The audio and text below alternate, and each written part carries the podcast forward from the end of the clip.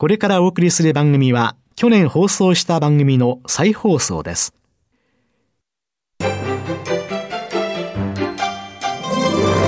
堀道子と寺尾啓二の健康ネットワーク。この番組は、毎週、医療や美容、サプリメントにまつわる科学などの専門家をお招きして、私たちの健康のために役に立つお話を伺う健康生活応援番組です包摂体サプリメントと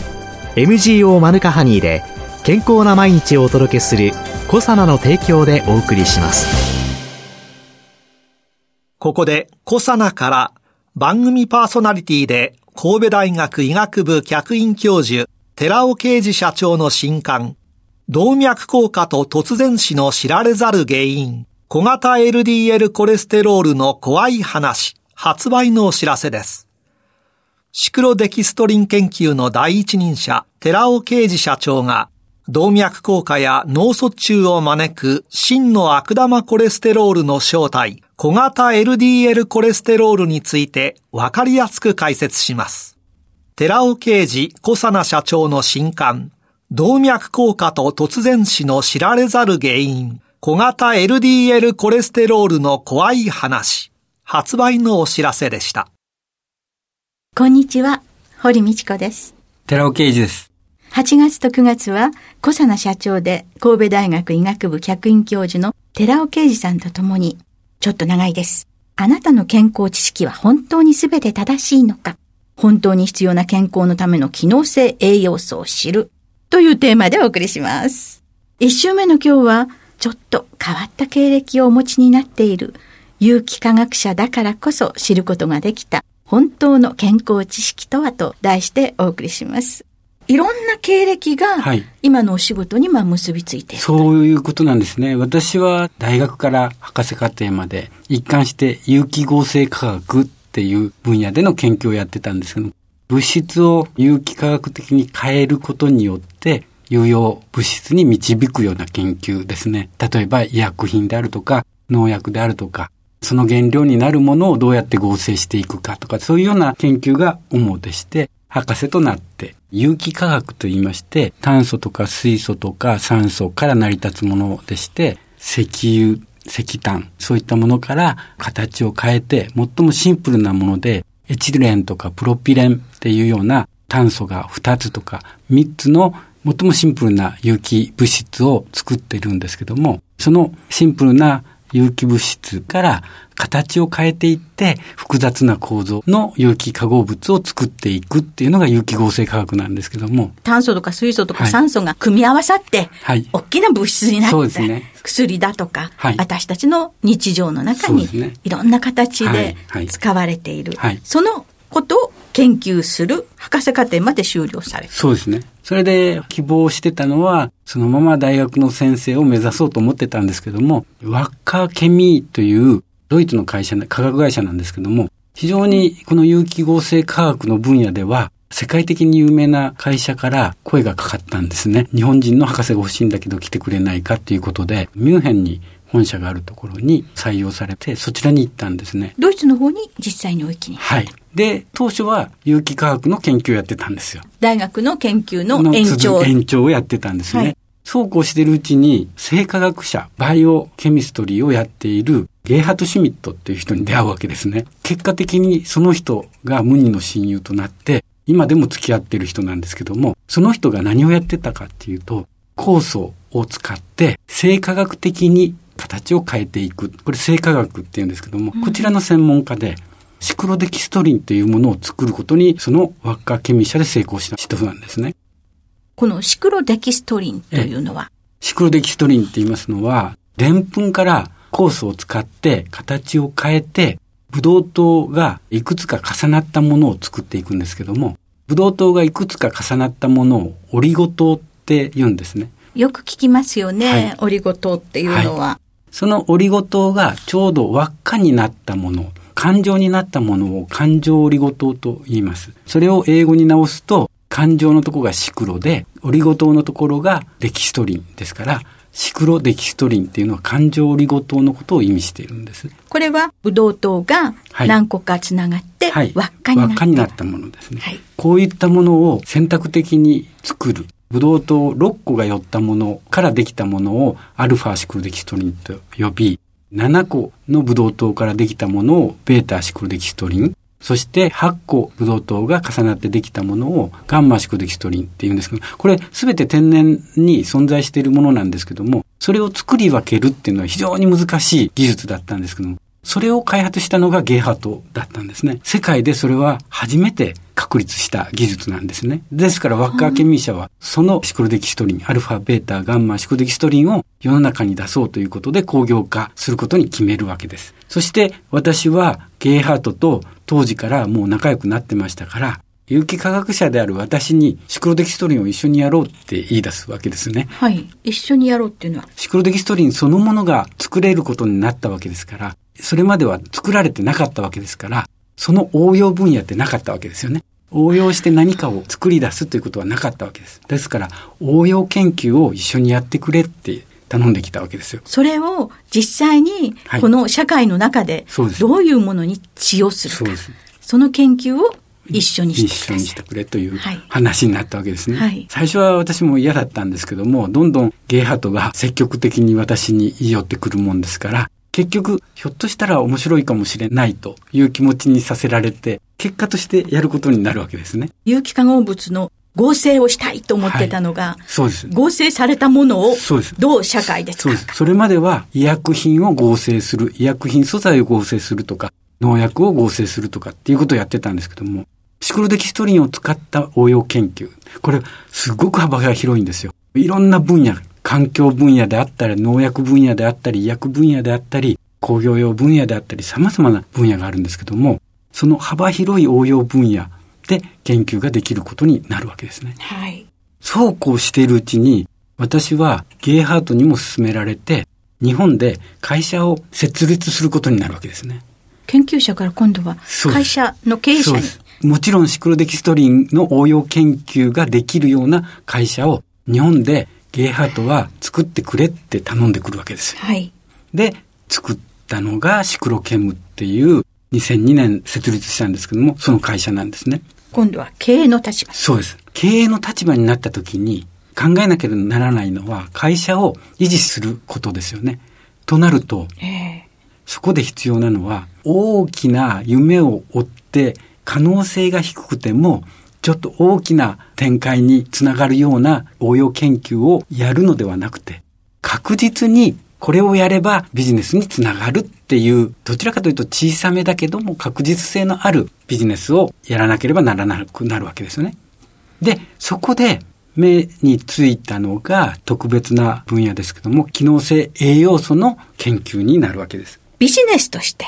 やらないとい利けない益を得るものにし。なければならない。で、そこで見たのが機能性の成分。そうです、はい栄養学分野であれば確実性があるということで、栄養学の研究に取り組むことになるわけですね。はい。そうすると、シクロデキストリンの応用の仕方、はいそれを研究されていく、その過程の中において、体の中でいろんな機能を果たす栄養素、はいそれを吸収を良くしたり、はい。あるいは変質を防いだり、そうです。というのに、このシクロデキストリンが利用できるということなんですね。で、機能性成分、栄養素っていうのは、皆さんよく知られたものがたくさんあると思います。例えば、イソフラボンって大豆の中に含まれている抗酸化作用のあるもの、あとセサミンとか聞かれたこともあると思います。これゴマの成分ですけども、こういったものは各健康に関わるような大手の企業が、それがうちの物質なんだって言って研究してると思うんですよね。はいどちらも。でも、私どもの場合はそうではなくて、セサミンも一つの候補なわけです。イソフラボンも一つの候補。クルクミンも一つの候補。そういうように、いくつもの候補を並行に並べて、どれが何に効くんだ何が問題なんだっていうことを並行に研究していける。そこに私どもの研究の強みがあると私は思ってるんです。せっかく栄養素の成分があったとしても、はい安定してないで、はいどっかで変質してってしまったり、あるいは体の中に入っていかなきゃ、吸収されなきゃトイレにさようならじゃね意味ないわけですよね。そういうことなんですねそれらもいろんな素材をもとにはい研究をされていて。はい。で、実際に油の成分みたいなものをはい飲んだ時にはどういうふうになっていくんですか、例えばガンマシコデキストリンの中に有効成分を包んでおく。そうすると、消化管の中で単重酸に出会うわけですね。はい単重酸っていうのは消化液の一つなんですけども、ガンマシコデキストリンとその単重酸っていうのは非常に相性がいいわけです。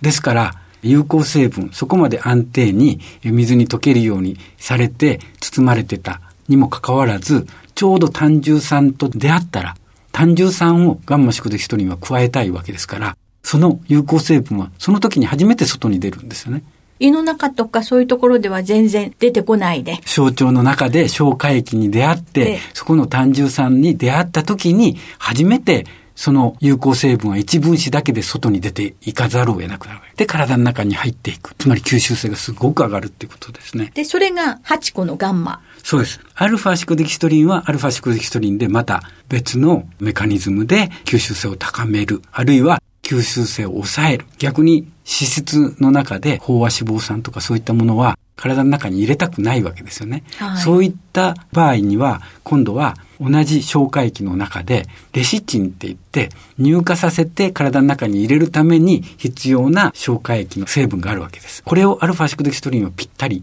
吸着して落としてしまう。そうするとレシチンが足りないから結局その飽和脂肪酸は溶けづらくなってくるわけですね。だから体の中に入れたくないものはそのまま排泄するっていうような作用をアルファシコデキストリンが持ってたりするわけです。で、そういうように、有機合成の研究者であった、はいはい。それを専門になさってた、はい。その次にはシクロデキストリンはい。というのの活用の問題。そうですはい。そして経営者になり、はい。実際に活用のあれが見えてきて、そうですね。で、今、私はそういうように幅広くいろいろと栄養素について研究できる立場にシコデキストリンによってなりましたから、だから分かってきたことがありまして、私としてはこの研究経歴があった頃こそ今気づいた健康食品に対するいくつかの問題をここではっきりとお伝えしていきたいと思ってるんです。はい。一つには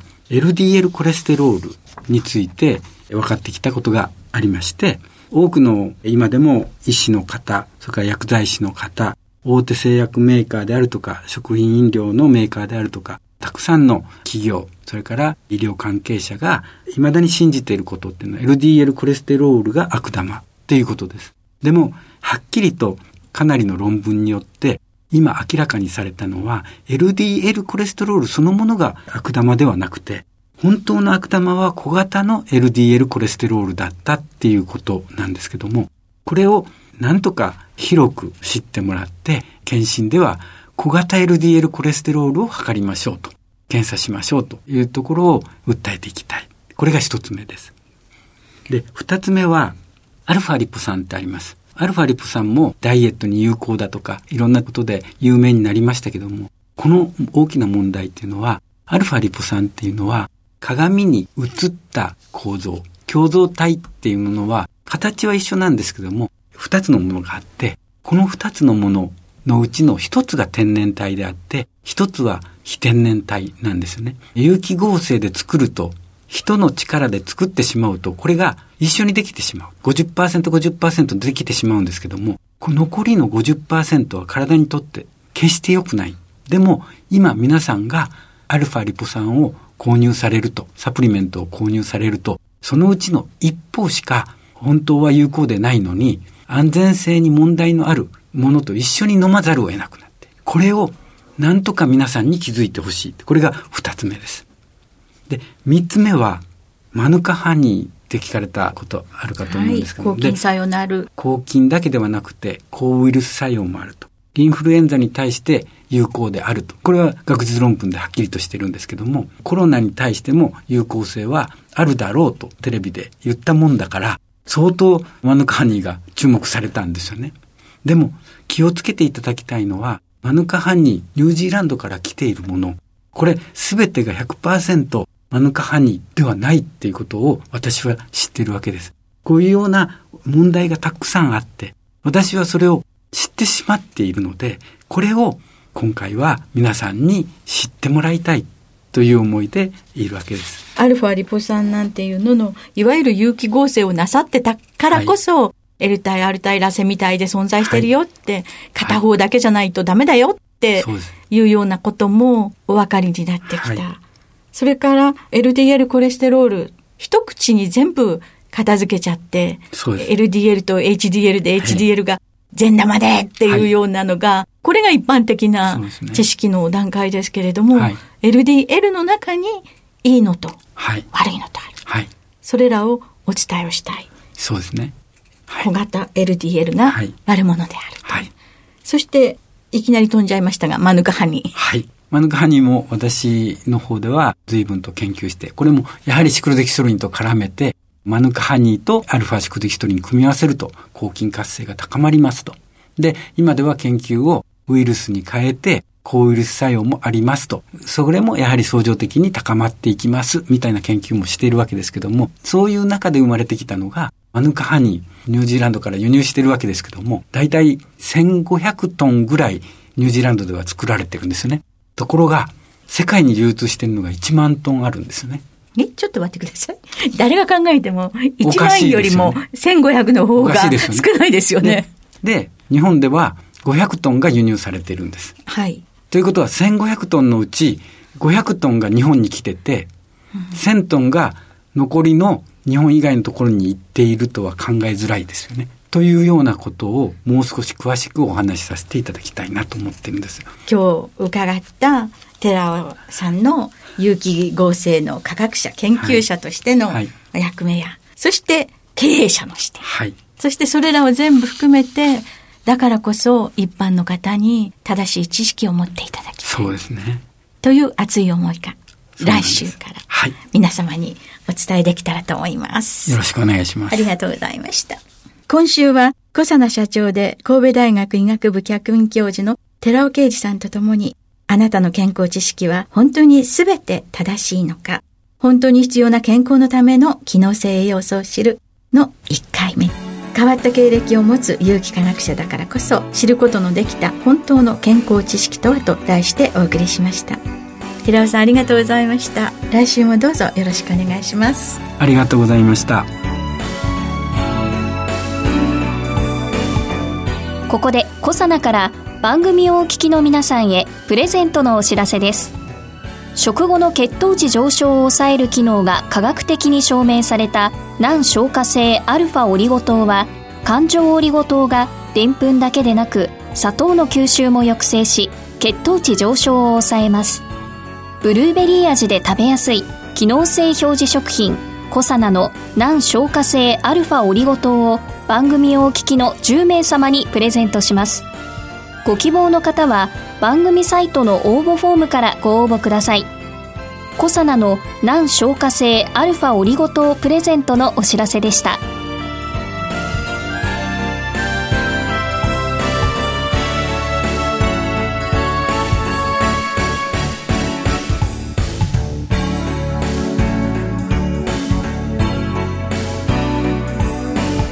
堀道子と寺尾啓二の健康ネットワークこの番組は包摂体サプリメントと MGO マヌカハニーで健康な毎日をお届けする「コサナの提供」でお送りしました。